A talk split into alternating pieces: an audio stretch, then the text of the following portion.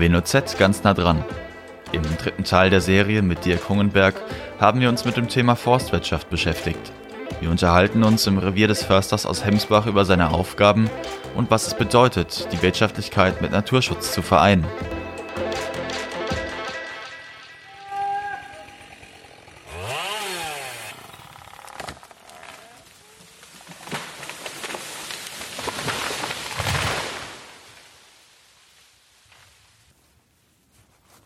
Baumfellarbeiten im Revier von Förster Dirk Hungenberg. Wir schauen zu, wie der Holzriese erst angesägt und dann zu Fall gebracht wird. Die Forstarbeiter sind mit Kettensäge und einer Holzrückemaschine ausgestattet, mit der die Baumstämme anschließend durch den Wald gefahren werden können. Aber erst müssen noch die Markierungen für das Sägewerk auf die Schnittfläche geschrieben werden. Das ist ähm, einmal die Länge vom Baum einfach, 13,5. Dann wird der in der Mitte, also bei äh, 6,75 ja. äh, der Durchmesser gemessen und ja. das ist dann das sogenannte Waldmaß und danach wird er dann auch verkauft. Ah. Das gebe ich an mein Gerät ein, dann rechnet sich daraus eine Kubik. Ja. Zum Beispiel jetzt die Firma, eine Firma kauft nur bis maximum ein Stamm, darf nicht mehr als 5 Kubikmeter haben. Und dann immer rechnen. Genau, Zack. und dann muss man gucken, und dann wann man noch abschneidet, welche ah, Länge. Okay. Weil der LKW kriegt den nicht hoch. Ja. Das ist einfach zu schwer und im Werk können die es auch nicht mehr handeln. Und das Gefährlichste ist letztlich, wenn er fällt, der ist weg, aber was der Rest vom Wald dann macht. Ne? Also Dass da oben einen abreißt, der dann das runterfällt und so weiter. Deswegen ja. immer gucken, bis sich alles beruhigt hat. Und dann kann man da recht entspannt hinlaufen und gucken. Eine Aufgabe des Försters ist es, den Baumbestand im Wald zu regulieren. Schon frühzeitig muss er entscheiden, welcher Baum in 60, 70 oder 100 Jahren gefällt werden soll. Um dem auserkorenen und sogenannten Zukunftsbaum die besten Voraussetzungen zu schaffen, dass er optimal wachsen kann, wird ihm Platz gemacht. Ein qualitativ äh, hochwertiger Baum ist, ist ein möglichst gerader Schaft, also gerader Stamm, mhm. ohne Äste. Okay. Die Bäume haben eine, die meisten, also die Buche, eine natürliche Astreinigung. Also ein Baum wächst, wenn man da drüben reinschaut, da ist es dunkel. Ja. Ne, unten drunter. Die Bäume wachsen zum Licht und alle Äste, die unten drunter sind, die braucht der Baum nicht mehr, deswegen sterben die ab. Und nur noch die Krone oben bleibt grün. Das heißt, die würden das Licht dann sonst. Da kommt kein Licht mehr hin, deswegen mehr brauchen sie die eigentlich ja. nicht, deswegen sterben die irgendwann. Ja. Genau. Das macht man sich zunutze, dass die Bäume eben schlank, oder was heißt, das macht die Natur sich auch zu. Die Natur schmeißt die Samen auf die Bäume und ja. dann wachsen die Bäume halt in die Luft. Ja. Ähm, der Förster oder die Menschen machen sich das zunutze, indem sie sagen, okay, wir lassen die so lang in die Höhe wachsen, mhm. dass die gerade wachsen, dass die Äste unten absterben, bis wir eine Höhe von einer astfreien Schaftlänge erreicht haben, die wir wollen. Ja. Also man sagt so zwischen 8, 9, 10 Meter astfreie Schaftlänge. Das reicht uns. Mhm. Und da muss ganz viel Holz dran wachsen. Auf diesen 8, 9 Meter, da steckt der Wert des Baumes drin.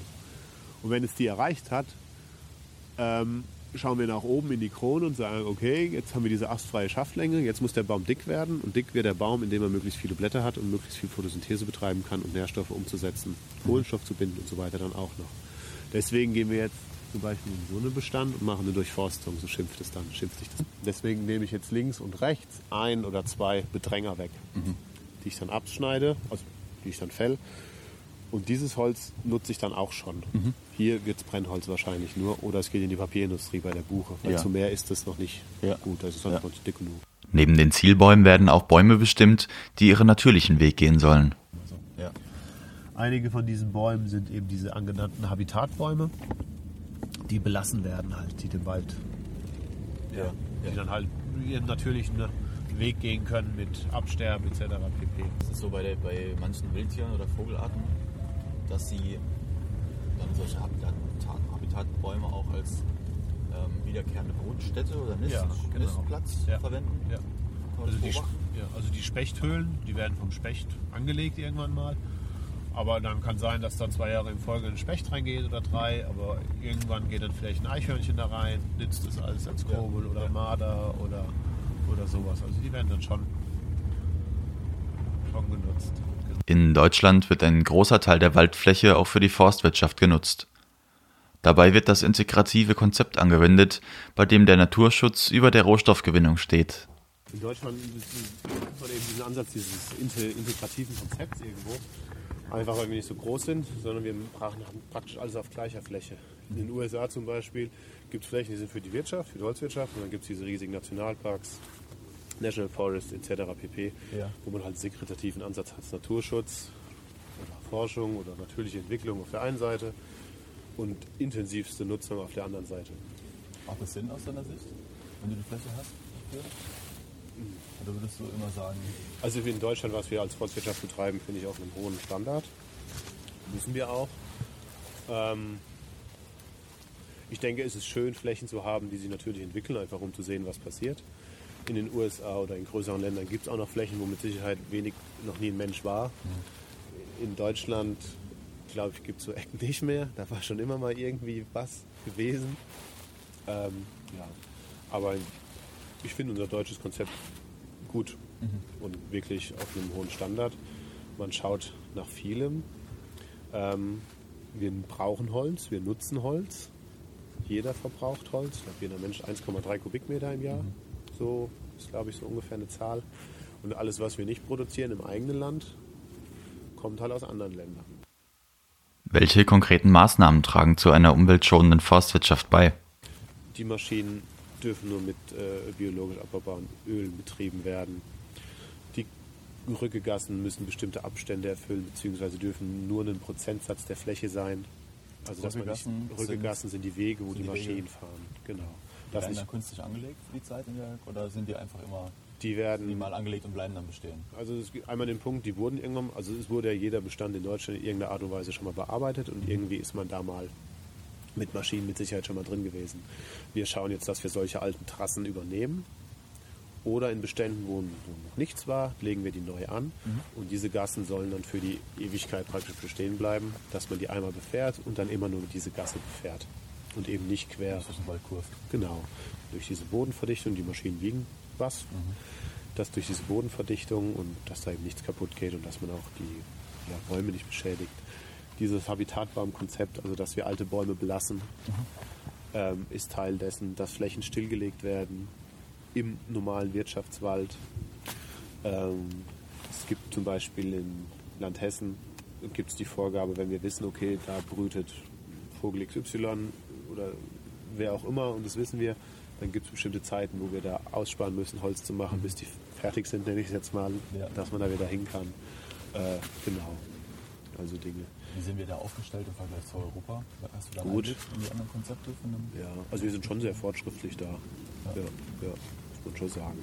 also was auch Arten in der Flüchtlingsschutz Ja, betrifft? ja, was wir da tun, auf jeden Fall. Wir machen da schon viel. Das ist ja auch von den Menschen gewollt und das sieht man ja auch in unserer politischen Landschaft Ja. im Moment, was da gefragt ist und was nicht. Ähm, aber ja, bei all dem Naturschutz, was man treibt, und, ja, ist es aber halt auch, das ist meine persönliche Meinung, auch wichtig, das Holz, was man dann da bewirtschaftet oder den Wald, dass man den halt auch nutzt, unter den Vorgaben, wie sie sind. Ja. Und dass man das Holz halt auch braucht. Wir nutzen das alle, brauchen das. Es ist ein, ein, ein Stoff, der aus der Natur kommt, der ja diese ganze CO2-Bilanz, also Holz, verbautes Holz speichert ja auch CO2, der neue Wald danach wächst. Wir überreizen das ja nicht. Ähm, deswegen finde ich das schon wichtig, dass man das, dass man das tut. Und ja, Wie wichtig ist es denn für ein, ähm, für ein äh, zum Beispiel das Land Hessen in deinem Fall, für, für das Land selbst, dass so ein Forst dann auch Ertrag bringt? Ist das ein großer Faktor? Kannst du das, kannst du das einschätzen? Hast du da einen Einblick? ähm, Also was, was das Finanzielle betrifft jetzt? Gut, diese Kalamität jetzt im letzten Jahr hat es den Forst oder den Forstbetrieb schon ziemlich gebeutelt. Also da schwarze Zahlen werden auf jeden Fall nicht geschrieben. Und man muss sich auch überlegen, was alles am Forst zum Beispiel hängt, woran man zum Beispiel nicht denkt. Das ist jetzt zum Beispiel im, im, im Darmstädter Raum sind liegen oder manche Ecken noch voll mit äh, Bomben aus dem Zweiten Weltkrieg und sowas. Und so eine Flächenräumung, das ist ja entmunitionieren, das läuft auch alles über den Forst.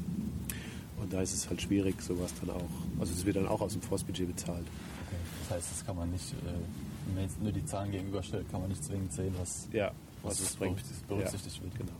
Ähm, es ist immer die Frage, was sich das Land Geld kosten will, so ein Wald. Also ich finde, wir sind ein reiches Land, deswegen kann es ruhig was kosten. Wenn man es jetzt nur als Wirtschaftswald sieht, was man ja nicht tut, also absolut partout nicht, Sonst würde man ihn ja ausbeuten sozusagen. ja, oder anders nutzen auf jeden Fall. Ja. Ausbeuten. Jetzt, es gibt auch Betriebe, Privatbetriebe, die nutzen ihren Wald und müssen davon leben. Ja. Also viele Privat- oder die Privatwaldbetriebe, die es in Deutschland gibt, da gibt es Ja. einige, die leben von ihrem Wald.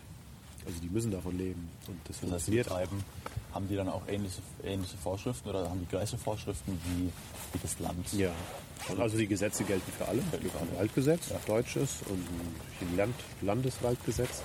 Diese Zertifizierung gibt Vorgaben, aber es gibt auch viele Betriebe, die zertifiziert sind, Privatbetriebe. Ähm, wir sind halt ganz stark vom Holzpreis abhängig. Also gerade wie ich gesagt habe, wenn der letztes Jahr 100 Euro kostet, der Festmeter, und jetzt 10, dann fehlen da 90 Euro und das ist halt, das kann man nicht wieder aufholen. Ja. Ähm, deswegen gibt es ja auch inzwischen Fördergelder.